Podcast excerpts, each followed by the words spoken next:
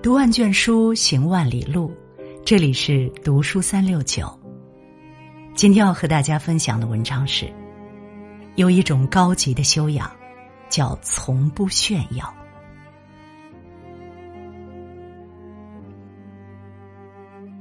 有一句话说：“幸福不是活在别人眼里，而是在自己心里。”人最怕的就是时刻给自己制造优越感。依托别人的吹捧，才能找到自己的价值。然而，真正的优秀来自于端正的作风与高贵的人品，无需刻意炫耀。层次越高，越懂得谦逊。梁启超先生曾说：“自信与骄傲不同，自信者常沉着冷静，而骄傲者常流于浮夸。”陶醉于自我优越感，通过他人的吹捧来满足自己的人，路往往越走越窄，最后陷入僵局。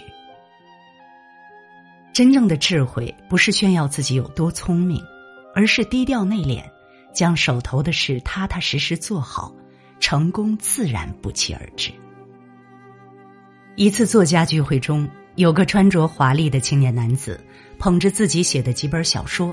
趾高气昂的走来走去，四处巡视，将自己当成了聚会的焦点。这时，他看到角落里坐着一位衣着朴素的中年女子，便跑过去炫耀：“我是弗兰维尔，写过三十多本小说。”女子礼貌的点点头，微微一笑。他不高兴了，想羞辱他，于是大声问道。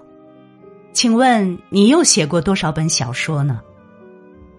女子回答：“我只写过一部。”男子顿时露出不屑的神情，鄙夷道：“哦，哪一部？不知有人听说过没？”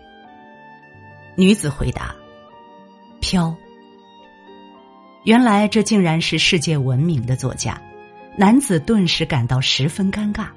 在众人嘲笑的目光里，灰溜溜的转身而去。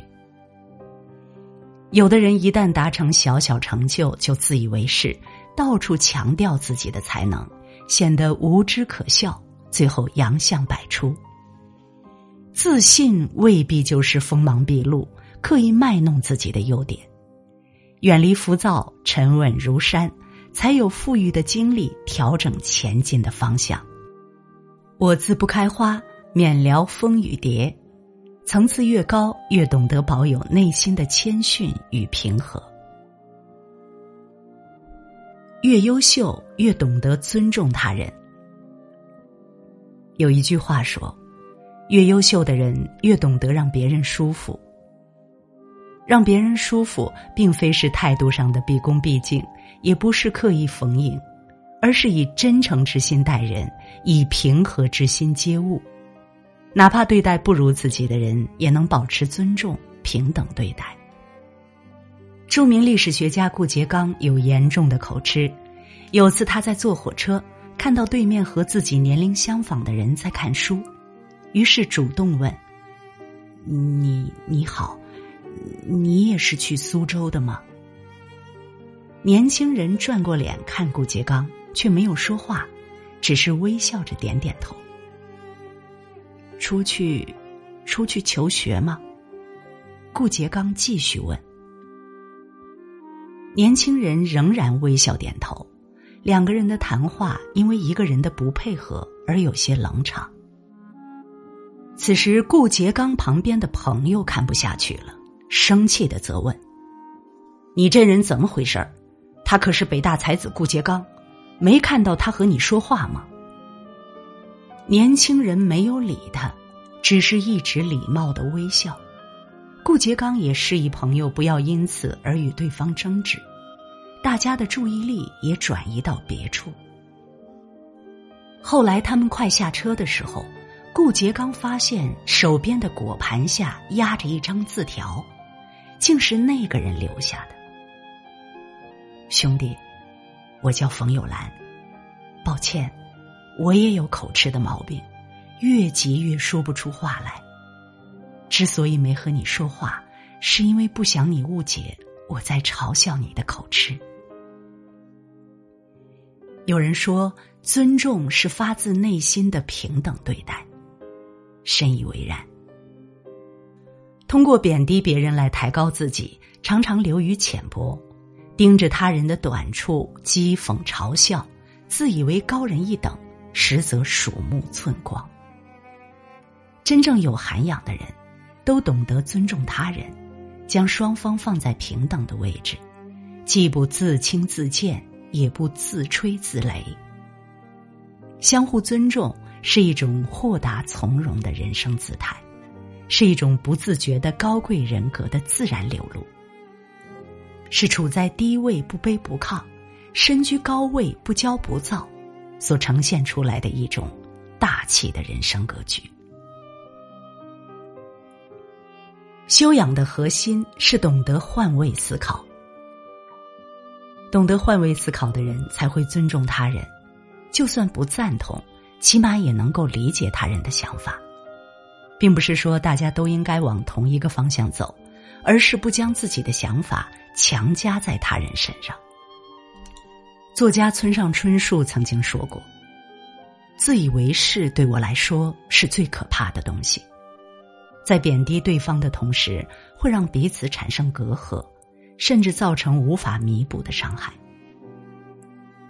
前些时候，有位读者说，做了一件错事，感到十分愧疚。问起原因来，是近前发生的一件事。前些天，他拿到了公司的项目奖金，于是请父母到一家高级餐厅吃饭。因为高兴，他自己做主点了七八道菜，最后三个人都吃饱了，还剩下一半。母亲说要打包回去，可他看着桌上的残羹冷炙，又想到这是一家高级餐厅，便觉得打包是一件丢脸的事，于是对母亲说：“别丢人了，剩下的就不要了。”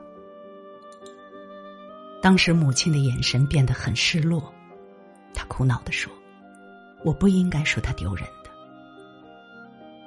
很多时候，一句话，甚至一个眼神。”都能变成一把锐利的尖刀，扎进人心。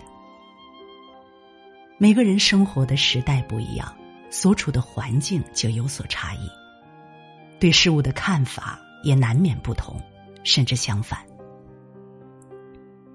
正如列夫·托尔斯泰说的：“你不是我，怎知我走过的路，心中的乐与苦？”